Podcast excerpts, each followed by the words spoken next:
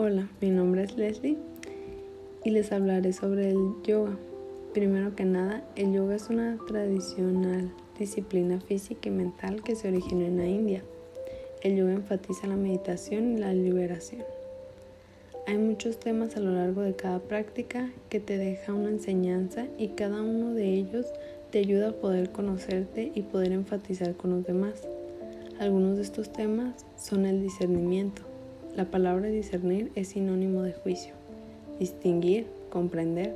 Es decir, cuando una persona discierne algo debe de comprender, distinguir lo bueno y lo malo, lo correcto e incorrecto, y ser prudente en su manera de actuar.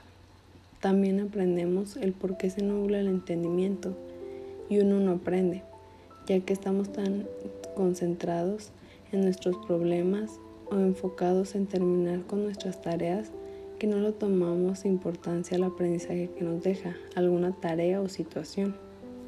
Pienso que es importante la práctica del yoga en nuestro día a día, ya que no solo es una actividad física que es necesaria, sino que nos ayuda a liberar estrés y muchas de estas prácticas trabajan en un área específica del cuerpo.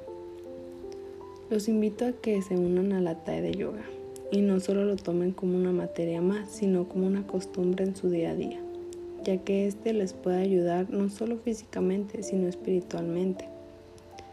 Bueno, hasta aquí. Gracias por escuchar.